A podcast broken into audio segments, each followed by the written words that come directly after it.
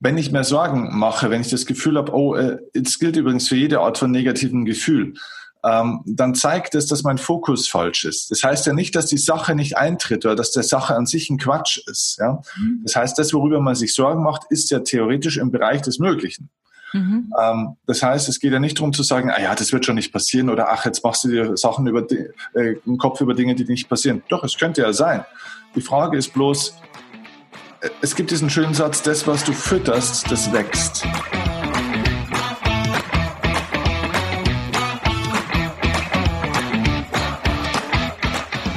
Herzlich willkommen zum Podcast Leadership is a Lifestyle. Der Podcast für Führungskräfte, die neben ihrer Karriere ein erfülltes und gesundes Leben führen möchten. Mein Name ist Regina Volz. Ich zeige dir, wie du das Beste aus dir, deinem Leben und deinem Business machen kannst. Und jetzt geht's los. Viel Spaß mit der heutigen Folge.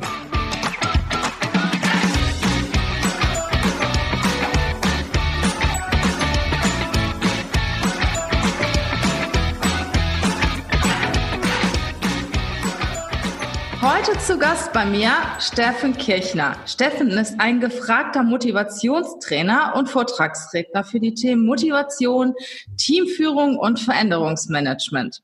Er war ursprünglich Profisportler und berät heute als Performance Coach internationale Spitzensportler, Führungskräfte und diverse Stars, Stars aus der Showbranche.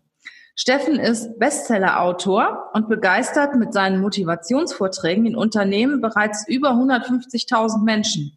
Da habe ich zuerst gedacht, ich hätte eine Null zu viel, aber es ist tatsächlich so.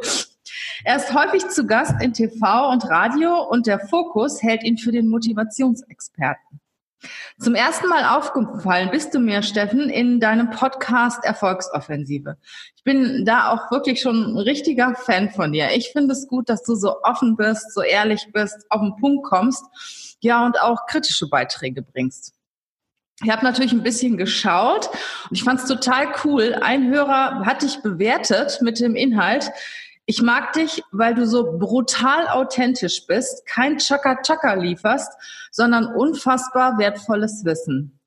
Dem kann ich definitiv nur zustimmen. Herzlich willkommen, Steffen, in meinem Podcast. Wow, das ist meine Anmoderation. Vielen Dank, dass ich bei dir sein darf und dass ich deinen Leuten, deiner Community einen Mehrwert geben darf. Und ich versuche das tatsächlich so authentisch und so ehrlich und so direkt äh, wie möglich zu sein. Ich versuche für Leute immer der Coach zu sein, den ich selber früher gebraucht hätte, weißt du? Als ich am Anfang von meinem Weg war, hätte ich auch jemand gebraucht, der auf der einen Seite schon auch so unterstützend ist und empathisch und so weiter, viel hilft, aber auf der anderen Seite auch ganz klar ist und keinen Quatsch erzählt. Und das versuche ich für euch zu sein. Ja, ich mag das, dass du auch wirklich manchmal sehr kritisch bist, ne? Und auch in deinem Podcast Dinge ansprichst, die sich andere vielleicht nicht trauen anzusprechen. Also das gefällt mir schon sehr gut. Ja, was, was mich jetzt ganz brennend interessiert, ist, äh, wie bist du eigentlich vom Profisportler zum Motivationstrainer geworden? ja, das ist, äh, das war eine, eine crazy Journey sozusagen. Ähm, ich war selber ein sehr unsicherer Mensch, ähm, tatsächlich mit vielen, vielen, vielen Selbstzweifeln, hm, hat tausend Gründe in der Familie, in der Kindheit und so weiter. Auf alle Fälle war ich mental einer der schlechtesten früher und habe mich deswegen eigentlich schon in meiner Tennisjugend mit Mentaltraining beschäftigt. Mhm. Einfach so als Hobby, weil ich das einfach cool fand. Und irgendwann hat das natürlich auch fürs Tennis dann sehr geholfen, um deutlich weiterzukommen ähm, als ich vielleicht hätte kommen können von äh, anderen limitierenden Faktoren. Und naja, gut, die Tennisgeschichte, die lief dann eine Zeit und dann merkst du aber irgendwann, oh, okay, du willst doch nochmal was verändern, weil dieser Berufsweg des Tennisprofis für mich nicht der richtige war, auch aus verschiedenen Gründen. Vor allem deswegen auch, weil ich zwar diesen Sport, also das Thema wahnsinnig liebe, aber mh, hm, den Preis, der dafür zu bezahlen ist, war für mich der falsche Preis. Das mhm. heißt, das Leben als Tennisprofi, das war nicht so richtig mein Leben. Aber was natürlich meine Liebe trotzdem war, war diese, diese Liebe zu diesem Thema Sport Sportpsychologie, Mentaltraining, dann später auch mal generell Psychologie, Motivations- und Erfolgspsychologie. Und ich bin dann beruflich ein paar andere Wege gegangen, war dann schon in so einer Orientierungsphase, habe Betriebswirtschaft studiert. Also ich komme wirklich von ganz unten sozusagen. Habe ich auch mal studiert. Ja, ja, nee, war, ist auch ein schönes Studium, nur natürlich nicht für jeden Menschen. Für meine Stärken sind woanders.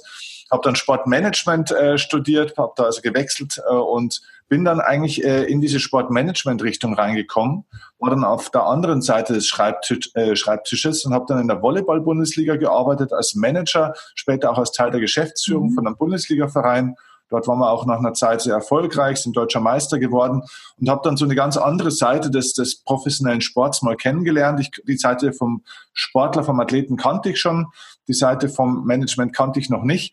Und aus diesen zwei Aspekten ist eigentlich das entstanden, was ich am besten konnte, und zwar wirklich das Coachen und ja, das, das Entwickeln von Menschen tatsächlich auch, sei mhm. es auf der einen Seite Sponsoren, die irgendwann eigentlich mehr gefragt hatten, wie können wir unser Unternehmen besser machen und Werbung war ein kleiner Teilaspekt, aber es gab ganz viele andere Teilaspekte. Also dieses Analysieren von Zusammenhängen, von Stärken, Schwächen und von Gesetzmäßigkeiten für Erfolg, denn alles folgt im Leben einer gewissen Ordnung. Nur diese Gesetzmäßigkeiten haben wir nie gelernt. Und das irgendwann dann auf den Sportler zu übertragen, war dann der erste Teil. Das heißt, dann sind die Sportler gekommen und wollten Coaching von mir. Irgendwann habe ich das dann mehreren Menschen präsentieren wollen. Daraus sind Vorträge entstanden und sind Seminare entstanden und wollte das die Wirtschaft plötzlich. Also so kam eins zum anderen. Die Dinge haben eigentlich eher mich gefunden. Mhm. Also der Beruf hat eher mich gefunden als ich den Beruf. Ich finde ja auch, dass Sportler immer unter einem ganz besonderen Druck stehen. Also man sieht ja auch nur die oberen, aber es gibt ja ganz, ganz viele, die auch richtig gut sind. Und ich tue mir immer leid, wenn die unter so einem wahnsinnigen Stress stehen. Ich habe letztens, wir sind ja hier in Köln, neben einem Fußballer vom ersten FC Köln beim Friseur gesessen. Und der hat dann auch so mal erzählt, wie es denn so geht, wenn sie, wenn sie rausgehen, wenn sie auch, äh, sagen wir mal, die erste Halbzeit verbockt haben und dann der Druck, der dann in der zweiten Halbzeit auf die lastet, dann kommen sie raus, werden beschimpft vom Publikum. Und ich finde also so als, so als Profisportler musst du echt verdammt viel aushalten können, ne? Ja, weißt du, für alles, äh, was man im Leben will, ist ein Preis zu bezahlen. Und mhm. ähm, welcher Preis der höhere Preis ist, ist sehr schwierig zu, zu definieren. Ist der Preis, den ein Profisportler zahlt, der natürlich in einem sehr hohen Maße sehr viel Liebe, aber auch sehr viel Hass und äh, Ablehnung ja. auch erfahren muss. Auch mit der Liebe, mit der Zuneigung muss man erstmal lernen, umzugehen. Das ist genauso schwierig auf eine gewisse Art und Weise wie das Gegenteil davon. Ist das der höchste Preis oder ist der höchste Preis von der Bäckerei äh, sagt man auch Bäckerei-Fachverkäuferin, ähm, die äh, dann von morgens bis abends ähm, im Schichtbetrieb dort steht, nicht diese große Menge an Ablehnung, aber auch nicht die äh, mhm. äh, große Zuneigung bekommt. Weißt du, jeder hat so seinen Preis zu bezahlen und jeder Mensch muss für sich definieren, was ist der Preis, den ich bezahlen möchte, weil ich etwas habe, was mir mehr gibt, als was mir das andere mhm. nimmt. Also wenn du eine Leidenschaft, eine Liebe hast, die größer ist als der Schmerz und die Angst, die du auf dem Weg auch erfahren wirst, und das haben wir, egal welchen Weg du wählst, ähm, dann, dann bist du ein glücklicher und zufriedener und erfolgreicher Mensch. Und von dem her müssen einem die Profifußballer auch gar nicht leid tun, äh, weil die haben das selbst gewählt. Es ist eine eigene Wahl, ja. das zu tun äh, leid tun mir irgendwelche Kinder in, in Afrika oder in Syrien oder sonst irgendwo, die haben nämlich ihre Situation tatsächlich nicht gewählt. Und die sind momentan tatsächlich leider noch Opfer äh, dieser Situation. Aber bei uns in Deutschland oder im, im kultivierten westlichen Teil ja. der Welt ähm, wählen wir das schon alle selber. Und wir müssen nur lernen, dass wir uns diese Möglichkeit zu wählen nicht abtrainieren lassen. Denn ich stelle schon fest, dass viele Menschen also alle Menschen haben die Wahl, nur viele Menschen wissen gar nicht mehr, dass sie die Wahl haben. Mhm. Ähm, und weil sie nicht wählen, passiert auch nichts. Und weil eben nichts passiert und sich somit nichts verändert, glauben sie, dass es nicht geht. Und weil es nicht geht, glauben sie, sie können nicht wählen. So, das ist dieser Kreislauf, der passiert. Und ähm, vielleicht eine schöne Geschichte dazu ist auch, ich habe vor kurzem mal eine, eine, Dokumentation über die Menschen in Nordkorea äh, gesehen. Also ein diktatorischer, katastrophaler Staat natürlich auch. Und es gibt wohl in, Korea, in Nordkorea äh, in jedem, in jeder Wohnung, wo auch immer die da wohnen, einen eingebauten, ich nenne das jetzt mal einen Volksempfänger. Ne? Also das heißt ja, praktisch okay. wie ein Radio mhm. und äh, da läuft praktisch die Staat, Staatspropaganda 24-7, 365 Tage im Jahr immer durch. Und es gibt Alle dort einen, jetzt kommt der Punkt, es, es gibt dort einen Knopf. Dieser Knopf an diesem Radio ist nicht der On- und Off-Knopf, wo du ein- oder ausschaltest, sondern es gibt nur eine leisere und eine lautere Stufe. Es gibt also nur zwei Stufen, wie du es hören kannst. Und das Krasse ist ja praktisch, die können das nicht ausschalten. Ne? Also die haben das immer und überall, wo die sind, im Ohr. Und dann habe ich mir gedacht, ist schon krass, aber weißt du, was noch krasser ist? Das perfide ist bei uns, dass wir ausschalten können und es wurde uns vielleicht ein bisschen abtrainiert. Wir schalten auch nicht mehr ab. Wir haben das auch 24-7 fast im Ohr.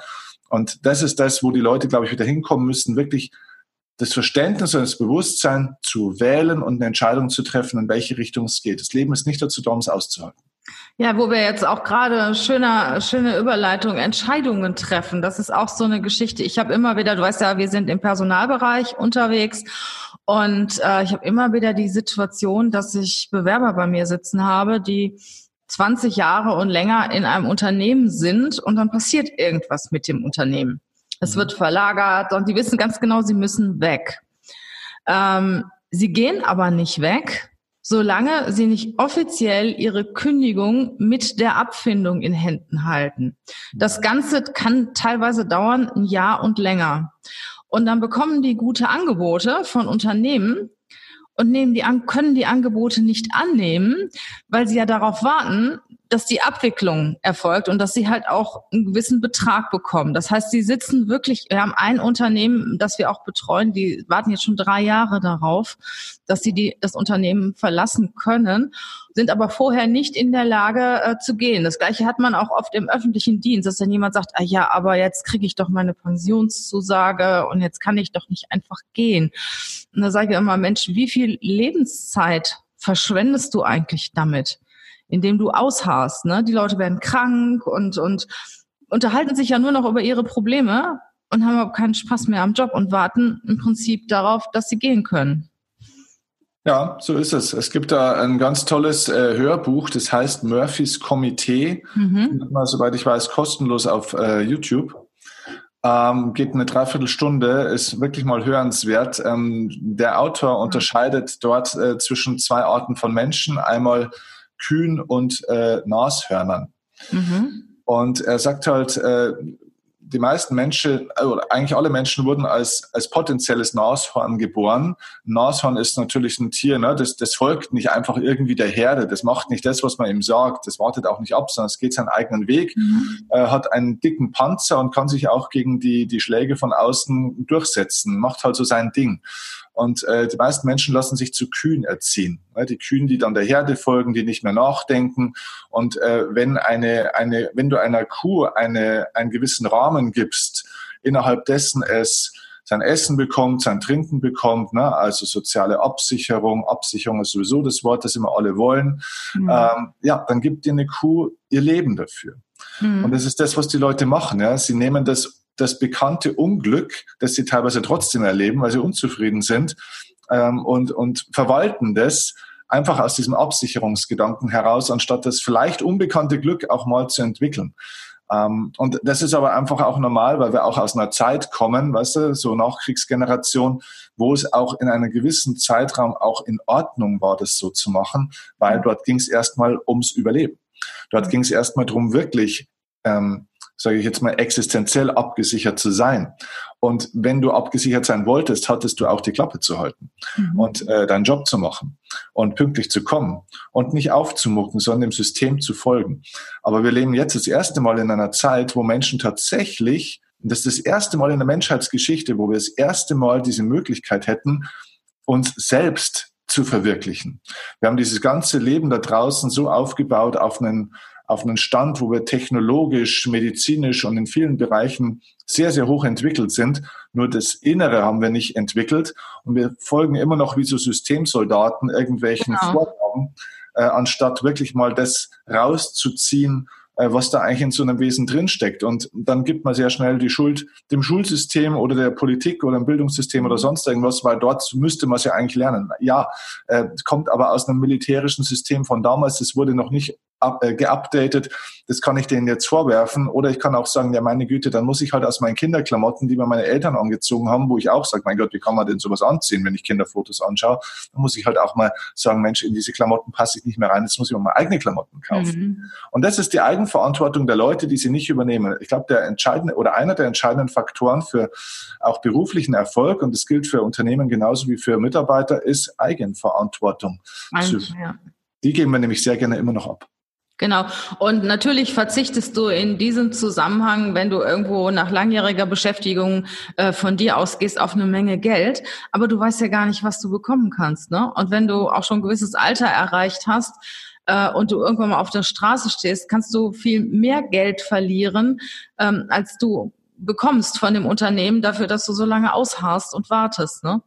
Also jetzt gerade auch in der Zeit, es geht ja bei dem einen oder anderen auch wieder ein bisschen schlechter in der Wirtschaft und da haben wir auch wieder die Situation, dass halt auch äh, der ein oder andere freigesetzt wird. Und dann sage ich auch immer den Leuten, Mensch, wenn ihr was richtig Gutes habt, wo ihr hintersteht und wo ihr sagt, boah, da hätte ich Freude dran, das ist so richtig meins, dann mach es. Ist doch scheißegal, wenn dir jetzt 50.000 Euro durch die Lappen gehen. Ne?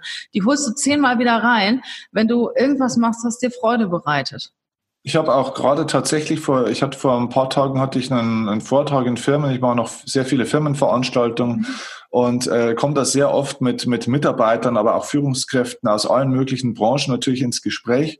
Und da hatte ich tatsächlich gerade vor ein paar Tagen so ein Gespräch mit einem, der war so ja, Anfang, Mitte 50 und der hat dann auch zu mir gesagt, weißt du was, in Wahrheit jetzt mal so unter vier Augen, der Laden kotzt mich an, ja, und mhm. es passiert das hier und das hier und das hier und das hier.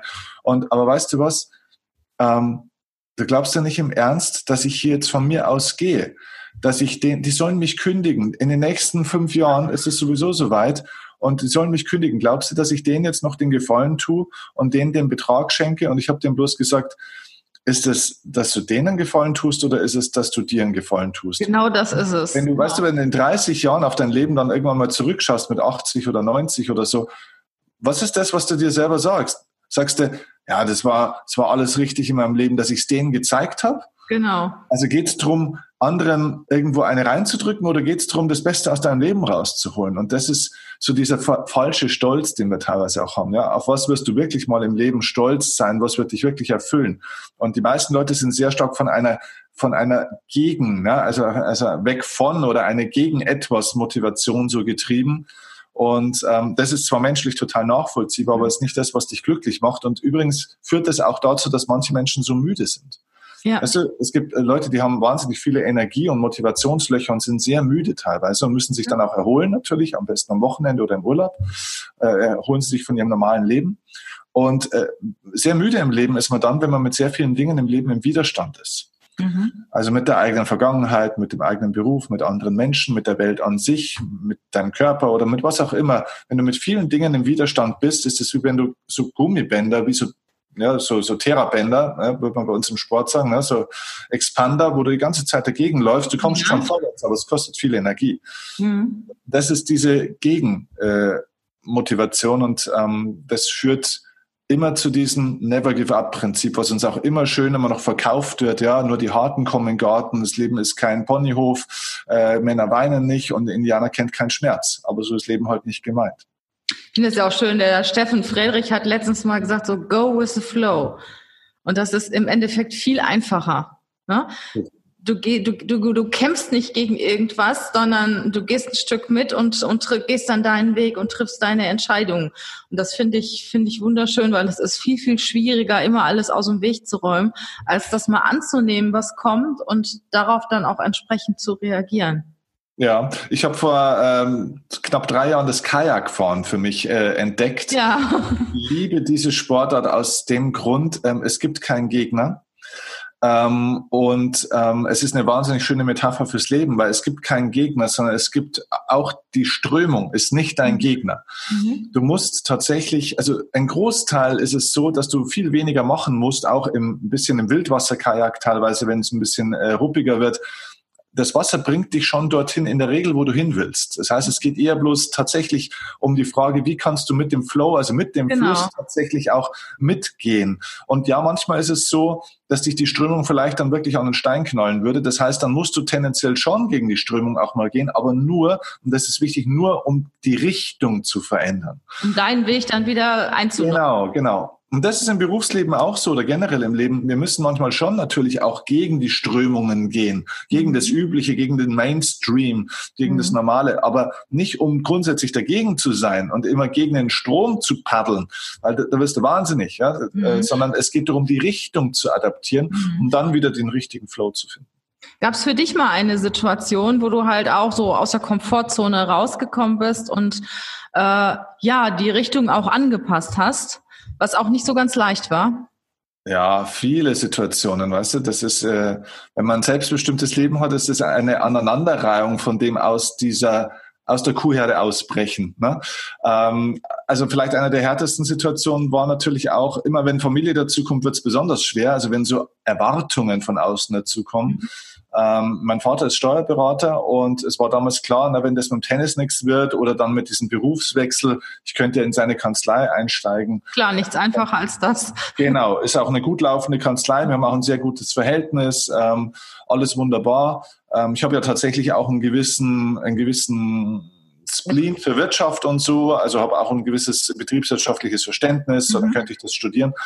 Und dann wurde mir halt irgendwann klar, Mann, das ist echt überhaupt nicht dein Weg. Es wäre die Hölle für mich und es, es wäre eine Triple-Lose-Situation, denn ähm, die Kanzlei würde verlieren, wenn ich das machen würde, weil ich wäre nicht gut. Ähm, also ich wäre auch kein guter Nachfolger von ihm. Äh, die Mandanten würden verlieren, weil sie einfach eine schlechtere Dienstleistung kriegen würden von jemand, der das nicht liebt, was er tut. Und ich würde verlieren, weil es nicht mein Element ist. Weil es nicht so deinen Spaß macht, ne? Genau, und dann, ähm, ja, nicht nur nicht keinen Spaß, äh, jeder Beruf macht manchmal auch keinen Spaß, mhm. aber es macht keine Freude, das ist eine andere mhm. Sache. Freude ist was Tiefgründiges, ja. Und dann war eben dieser Zeitpunkt, wo ich irgendwann mal zu ihm gehen musste und sagen musste, pass auf, also erstens, ich werde nicht Steuerberater, ich komme zweitens nicht in deine Kanzlei und drittens, du brauchst tatsächlich einen neuen Nachfolger, ich lehne dein Erbe ab an dieser Stelle. Und das ist natürlich, wenn du der einzige Sohn der Familie bist oder das einzige Kind der Familie, ist das eine heftige Nummer. Ja? Und das war natürlich ein unfassbar schweres Gespräch, weil wir wirklich eine gute Bindung zueinander haben. Und es ist natürlich wirklich batsch, batsch, batsch. Ne? Ich habe im Endeffekt habe ich ihm eine schwere Ohrfeige, die größte Enttäuschung seines Lebens wahrscheinlich gegeben. Also er hat damit gerechnet, dass du das machst? Äh, nein, damit hat er nicht gerechnet. Mhm. Ähm, äh, und ähm, das war für ihn schon heftig dann auch in, de, in dem Moment. Er hat zwar großartig reagiert und dafür gebührt ihm auch bis heute mein, mein großer Dank und äh, mein Respekt. Mhm. Ähm, aber auch wenn er rebelliert hätte, wäre ich diesen Weg weitergegangen. Mhm. Weil dein Leben ist eben nicht dazu da, dass du Erwartungen von anderen erfüllst, sondern dass du dir überlegst, was ist meine Erwartung an mich und mein ja. Leben? Wofür bin ich genau. da? Es gibt ja. immer diesen schönen Satz, Folge deiner Leidenschaft. Ich glaube, es gäbe einen besseren Satz. Ich formuliere den Satz gerne für die Leute, folge deinem Geschenk. Und dein Geschenk, das du hast, ist teilweise deine Leidenschaft auf der einen Seite, aber es ist auch dein Talent, deine Gabe, was dir gegeben mhm. wurde und ähm, das, was du für andere auch bewirken kannst, da möcht, äh, was du für andere bewirken möchtest. Also das Geschenk, das ich Menschen geben kann, ist auf der einen Seite zum Beispiel mit Sicherheit eine Form von Motivation, von Inspiration, von, von Selbstvertrauen oder was auch immer, wie auch immer du es formulieren willst. Das mhm. ist die Wirkung, die ich erziele. Das ist aber, das könnte ich in der Kanzlei auch. Das könnte ich in der mhm. Steuerkanzlei auch. Mein Dad macht genau den gleichen Job wie ich, nur er macht es mit einem anderen Mittel. Mein ja. Geschenk ist es, auf der Bühne das zu können. Das könnte er nicht. Mhm. Er kann es in einem Raum eins zu eins mit diesem Mittelsthema Steuer. Und das ist großartig. Es mhm. ist sein Geschenk, das zu tun. Es ist seine Gabe, es in dem zu. Ich kann das auf einer Bühne vor vielen Menschen. Und so hat jeder ein anderes Geschenk. Und dieses Geschenk zu entdecken und dann eben auch zu schenken, möglichst vielen. Um das, das ist auch, ja. Das klingt gut. Ich habe ja, ja, vor unserem Interview kurz erzählt, äh, meine Mitarbeiter sind ja amok gelaufen, als sie gehört haben oder als sie sich äh, ein bisschen gegoogelt, als sie dich ein bisschen gegoogelt haben und dann mal kurz deinen Podcast gehört haben. Wir haben ja auch bei uns ähm, die Verpflichtung, dass sich jeder auch während der Arbeitszeit weiterbildet. Jeder hat so ja ungefähr eine Stunde am Tag Oh, okay, ist viel. Wo er sich weiter, ja, habe ich von Calvin Hollywood, den kennst du sicher auch, ne, ja. gelernt. Und Calvin hat immer gesagt, das bringt uns insgesamt weiter. Ja, und auf jeden Fall hat jeder von uns ungefähr eine Stunde. Und die haben dann direkt heute Morgen die Stunde genutzt und deine Podcasts gehört. Und äh, eine Kollegin sagt, boah, ich bin so ein Fan, ich bin so ein Fan, warum, warum sagst du das jetzt erst? Und die hat mir ein Zitat von dir rausgesucht. Und zwar, sich Sorgen machen ist wie für etwas beten, was du nicht willst. Mhm. Und das fand ich so schön. Magst du da vielleicht mal ein paar Worte zu sagen? Weil wir machen uns ja auch alle viel zu viel Sorgen, auch um Dinge, die überhaupt noch nicht eingetroffen sind. Ne? Hm. Also, ähm, dieses Beten muss man natürlich ähm, mal anschauen, was heißt denn das? Ich bin gänzlich unreligiös. Ich bin durchaus vielleicht für mich ein spiritueller Mensch äh, und äh, ich finde alles grundsätzlich gut. Ne? Also jede Art, je, wie jemand Spiritualität ausleben will, ist so seine Sache. Aber ein Gebet ist natürlich auch ein tiefer Wunsch von etwas. Mhm. mhm. Und wenn wir jetzt mal von diesem ganzen spirituellen Thema mal weggehen, was macht das eigentlich biochemisch auch? Ne? Jetzt gehen wir auf eine ganz eine greifbare äh, Methode äh, oder, oder Sichtweise dann ist es einfach so ein, ein, ein Gebet, in Anführungszeichen, also ein, ein Wunsch nach etwas, verursacht bestimmte Bilder in deinem Kopf, verursacht bestimmte biochemische Prozesse. Das heißt, du hast entsprechende, man könnte sagen, körpereigene Drogen im, im Körper, mhm. ne? also Endorphine, ähm, Dopamin oder was auch immer, oder auch vielleicht Cortisol, Adrenalin, also Stoffe, die eher Kampfstoffe sind, die dich eher äh, zum Weglaufen bringen, anstatt zum Hinlaufen. Mhm. Und wenn du, wenn du dir um etwas Sorgen machst, dann ist es der genau gleiche Prozess, wie wenn du dir etwas wünschst. Ne? Also wenn du für etwas betest im Endeffekt, na hoffentlich wird es. Mhm. Nur du kreierst praktisch ein, ein negatives Bild, wovon du weg möchtest, anstatt worauf du hin möchtest, wozu du hin möchtest. Und äh, es läuft praktisch genau das, der gleiche Prozess ab. Ne? Wenn man sich über etwas Sorgen macht, dann erschafft man einen inneren Film in seinem Kopf. Dieser innere Film, diese inneren Bilder, die Einbildung oder die Vorstellung, das ist ein schönes Wort. Ja? Die Weisheit der Sprache gibt uns schon viel vor. Vorstellung ist das, was, was ich mir vor mich hingestellt habe. Das steht dann auch vor mir. Das sehe ich auch die ganze Zeit. Ne? Und ähm, dieses innere Bild produziert bestimmte äh, biochemische Prozesse. Das heißt, du fühlst dich dann eben auch besorgt. Das heißt, man macht sich dann auch ein bisschen schwer. Es ist halt dann auch nicht so leicht. Ne? Das Herz wird ein bisschen schwer. Die, genau, man fühlt sich nicht gut und also Genau, der Körper reproduziert die biochemischen Prozesse und dann wird's halt auch ein bisschen schwerer im Leben. Dementsprechend hast du so eine Ausstrahlung im Leben.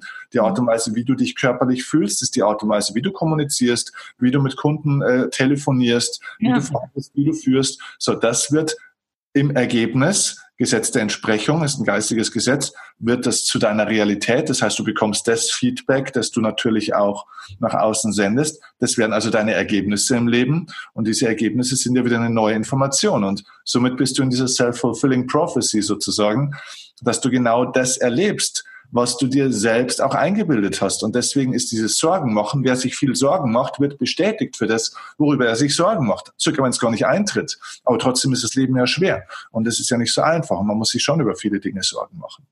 Hast du das ist also das negative Beten sozusagen. Hast du denn mal einen Tipp für wenn man, wenn ich mir jetzt Sorgen mache, wie, wie ich mich da wieder aus dieser Nummer rauskriege, weil ich meine, man kann das ja nicht einfach sagen, so ab jetzt machst du dir keine Sorgen. Das ist genauso wie ich habe Angst vor großen Hunden und dann kann ich auch nicht sagen, wenn ein Hund kommt, so ab sofort hast du keine Angst mehr. Also. Ja, äh, genau so ist es. Ähm, also das heißt, wenn ich mir Sorgen mache, wenn ich das Gefühl habe, oh, äh, das gilt übrigens für jede Art von negativen Gefühl, ähm, dann zeigt es, dass mein Fokus falsch ist. Das heißt ja nicht, dass die Sache nicht eintritt oder dass der Sache an sich ein Quatsch ist. Ja? Mhm. Das heißt, das, worüber man sich Sorgen macht, ist ja theoretisch im Bereich des Möglichen. Mhm. Ähm, das heißt, es geht ja nicht darum zu sagen, ah ja, das wird schon nicht passieren oder ach, jetzt machst du dir Sachen über die, äh, im Kopf über Dinge, die nicht passieren. Doch, es könnte ja sein. Die Frage ist bloß, äh, es gibt diesen schönen Satz, das, was du fütterst, das wächst. Mhm. Und die Frage ist, was möchtest du füttern? Natürlich ist dieser Punkt, über den du dir Sorgen machst, eine, eine Möglichkeit der Realität der Zukunft. Und je mehr du dieses Unkraut, wenn ich das mal so nennen darf, als Metapher fütterst, desto größer wird das Unkraut. Es gibt aber natürlich auch noch andere Dinge. Mhm. Das bedeutet, ich ähm, zeige das auch, es gibt auf YouTube da auch ein Video drüber, ähm, wo ich das erkläre, es gibt zwei Welten, in denen wir leben. Es gibt eine äußere Welt um uns herum und es gibt eine innere Welt. Und diese äußere Welt, in dieser äußeren Welt versuchen wir Ziele zu erreichen, Erwartungen zu erfüllen. Wir haben bestimmte Hoffnungen, wir haben Träume, wir haben Wünsche. Und wir hoffen, dass wir das also haben. Das sind unsere Interessen, so könnte man sagen. Also diese Welt um uns herum ist der Interessenbereich. Ähm, und wenn wir uns sehr stark auf das konzentrieren, dann möchten wir das natürlich auch haben. Und wenn das vielleicht unsicher ist, dann machen wir uns Sorgen, ob wir das auch wirklich haben können, ob das auch wirklich so passiert. Mhm. Was dir in diesem äußeren Bereich, in diesem Interessenbereich fehlt, ist der Faktor Kontrolle. Das bedeutet, du kannst es dir zwar wünschen und es wäre vielleicht auch toll und du kannst vielleicht auch was dafür tun, aber ob das wirklich passiert, wie du es möchtest, das kannst du nicht kontrollieren. Mhm. Und alles, was dir im Leben wichtig ist und was du nicht kontrollieren kannst, das gibt dir schlechte Gefühle. Das produziert Angst, also Sorgen. Es produziert auch vielleicht manchmal Wut, Aggression, Frustration. Das kann sogar bis zur Resignation gehen. Dass du sagst, ja, mein Gott, man kann ja eh gar nichts mehr machen. Ja, die da oben können, tun ja eh, was sie wollen. Ne? Man braucht ja gar nichts mehr machen. Ne? Das ist genau das, was wir vorhin äh, auch gesagt haben. Ne? Innere ja, Kündigung ja. zum Beispiel bedeutet, dass der Fokus sehr viel in diesem Interessenbereich da draußen ist. Der Interessenbereich um uns herum ist nicht falsch, aber er ist natürlich ein Bereich, der Kontrolle vermissen lässt. So, und jetzt gibt es die zweite Welt, das ist die innere Welt, und das nenne ich den Einflussbereich. Im Einflussbereich ist alles das drin, nicht was du haben willst, sondern was du tun kannst. Und die meisten Menschen schöpfen diesen Einflussbereich, was sie selbst tun können, überhaupt nicht aus, weil sie einen großen Teil ihrer Zeit und Energie im Fokus, mit dem Fokus im Interessenbereich sind. Das heißt, es gibt im Gehirn kein Multitasking. Du bist entweder hier oder du bist da. Du, bist ent, du kannst doch nie zwei Gedanken gleichzeitig denken. Entweder du bist gerade bei dem, was ich dir erzähle, oder du bist gerade bei deinen Kindern, bei deinen Mitarbeitern oder bei deinem Kunden. Du bist immer irgendwo, du kannst nur springen. Mhm. Und die entscheidende Frage ist, wenn ein Mensch sich Sorgen macht, ist ganz einfach, okay, wo ist gerade mein Fokus? Mein Fokus ist gerade bei den Interessen, die ich da draußen habe, die ich auch haben darf, die ich aber nicht kontrollieren kann. So, also ist die Frage, um zurückzukommen, was ist das, was ich kontrollieren kann? Was kann ich selber tun? Das heißt, im Sport machen wir das auch so, da haben wir auch bestimmte Interessen. Wir wollen gewinnen, wir hoffen, dass die Zuschauer gut drauf sind, dass die uns beklatschen, auch wenn wir vielleicht mal zurückliegen. So, das sind bestimmte Interessen. Nur ob das wirklich passiert, ob ich ein Spiel gewinne, ob die Fans für mich mhm. schreien, kann ich nicht alleine kontrollieren. Denn es gibt noch andere Menschen, die können selber Entscheidungen treffen. Mhm. Also ist die Aufgabe für einen Profisportler, sich nicht darüber Sorgen zu machen, weil sonst verliert er auch die Kontrolle über seine Performance, sondern zurückzukehren zu dem, was kann ich tun. Wie hoch ist meine Intensität in diesem nächsten, in der nächsten Aktion, in dem nächsten Zweikampf, wenn es jetzt Fußball zum Beispiel wäre, in diesem nächsten Schlag, wenn es Tennis zum Beispiel wäre, mhm. in der Kommunikation mit den anderen. Also habe ich denn alles, was ich selber tun kann, schon in perfekter Art und mhm. Weise ausgeschöpft? Mhm. Und wenn ich voll auf das gehe, die Option des Scheiterns besteht immer noch. Die mhm. Option, dass das, worüber ich mir vielleicht Sorgen machen könnte, auch wirklich eintritt, besteht immer noch. Nur wenn du deinen vollen Fokus auf das konzentrierst, was du selber wirklich tun kannst und das zu 100 Prozent Intensität und Qualität auch auslebst, dann ist dein Fokus so stark darauf, dass du dieses Gefühl von Sorgen gar nicht entstehst, weil dein Fokus woanders ist. Mhm. Das heißt, du veränderst nicht die Realität, sondern die innere Realität. Das heißt, Belastungen, die von außen da sind, können wir nicht steuern, aber die innere gefühlte Belastung können wir sehr wohl steuern. Menschen, die sich viel Sorgen machen, sind einfach falsch fokussiert. Wow, cool. Wow.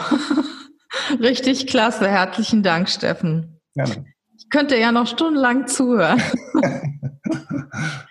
Wenn ich ein bisschen mehr über dich erfahren will oder auch mal äh, einen deiner Trainings besuchen will, wo, wo kriege ich da Informationen? Wir haben okay. ja ein bisschen, bisschen ja. was in unseren Shownotes, na, aber vielleicht erzählst du noch mal etwas, was, was du machst, was du anbietest an offenen Trainings, weil ich finde das so cool. Ich glaube, ich komme mal. ja, gerne, du bist eingeladen. Ähm, also, ähm, wenn man erstmal mehr über, es kommt immer darauf an, was du möchtest, sage ich mal, was für ein Inhalt, was ist dein Schwerpunkt, was ist dein Thema. Aber ich glaube grundsätzlich ähm, mein Podcast, der Erfolgsoffensive Podcast, ist schon eine tolle, eine tolle Sammlung. Wir haben jetzt, glaube ich, auch schon, weiß ich gar nicht, bei welcher Folge, wir sind wahrscheinlich 180 Folgen oder so, von allen möglichen Themen. Da, da geht's, ich habe so einen Stern entwickelt, den sieht man hier auch im Hintergrund, da oben ist dieser mhm. Stern. Mhm. So, äh, dieser Stern be besteht aus den fünf Lebensbereichen. Das ist einmal das Thema Persönlichkeit, ist ein Lebensbereich, dann das Thema Beziehungen, da steckt Familie, aber auch Partnerschaft mit drin. Dann gibt es den Lebensbereich Beruf natürlich, mhm. gibt es den Lebensbereich Gesundheit und es gibt den Lebensbereich Geld, Finanzen. Mhm. Und ähm, mein System arbeitet praktisch in der, äh, dass wir alle fünf Lebensbereiche in der Balance bringen. Und der Podcast behandelt somit auch jeden Aspekt dieses Sterns sehr stark. Also ich glaube, wer einfach mal wirklich in die Themen einsteigen will, mein Podcast oder mein YouTube-Kanal, wer es gerne sieht, der findet sehr, sehr viel Grundsatz-Know-how. Allerdings muss man auch sagen, Menschen verändern sich nicht durch Erkenntnis. Also egal wie gut das Wissen jetzt auch ist und ich es hoffentlich erklären kann oder auch andere, das verändert das Leben in der Regel noch nicht, mhm. sondern es geht darum, Menschen verändern sich nur durch Erfahrungen. Und wir verschenken das Wissen, aber wir, was du nicht verschenken kannst oder was du nicht digitalisieren kannst, ist die Erfahrung. Und deswegen empfehle ich jedem, der Lust hat, da mehr zu arbeiten, ist ähm, ja zur Erfolgsoffensive zu kommen. Das ist mein zweitages äh, Einstiegsseminar. Das ist kein Verkaufsseminar, wo wir eigentlich die Hälfte der Zeit nur irgendwelche anderen Seminare pitchen, wo wir äh, nur Show machen, sondern es ist ein sehr, sehr tiefgründiges, sehr positives Seminar, wo wir nicht über Veränderung sprechen, sondern wir verändern. Dort passiert wirklich schon die Veränderung in den zwei Tagen bei den meisten Menschen, die diese Entscheidung auch für sich treffen wollen. Und ähm, du kriegst einen, einen Trainingsplan innerhalb dieser zwei Tage, mit dem du in sechs Schritten wirklich Schritt für Schritt dein Leben in dem Lebensbereich, wo du gerade sein möchtest, eben in die Richtung bringst, wo du hin möchtest und das Beste aus deinem Leben dann auch nach dem Seminar rauszuholen. Ja, das Seminar ist kein Zauberworkshop, wo man alle Lebensprobleme wegzaubert, sondern wo du einfach Technik, Strategie und natürlich auch viel gute Emotionen mitkriegst. Das ist eine super positive Community. Ähm, das kriegst du dort mit. Und ja gut, wer, wer mich im Firmenkontext haben will, der kann mich natürlich auch als mhm. Vortragsredner buchen. Aber ansonsten ähm, empfehle ich. Das ist auch eine gute Sache, ne? Finde ich auch gut, wenn man die Mitarbeiter auch mal gesamt zusammenholt, einen guten ja. Vortragsredner holt und dann hat man auch anschließend etwas, womit man, worüber man gemeinsam auch sprechen kann. Ja, mache ich 100 bis 120 Mal im Jahr. Also ich bin jeden dritten Tag bei irgendeinem Unternehmen gebucht. Das ist aber trotz allem immer auch der Gruß aus der Küche, ein Vortrag gibt Energie, aber die Umsetzung ist nochmal eine andere Sache. Perfekt. Herzlichen Dank, lieber Steffen. Sehr für gerne. Das tolle Interview, für, die, für den tollen Content, den du gebracht hast.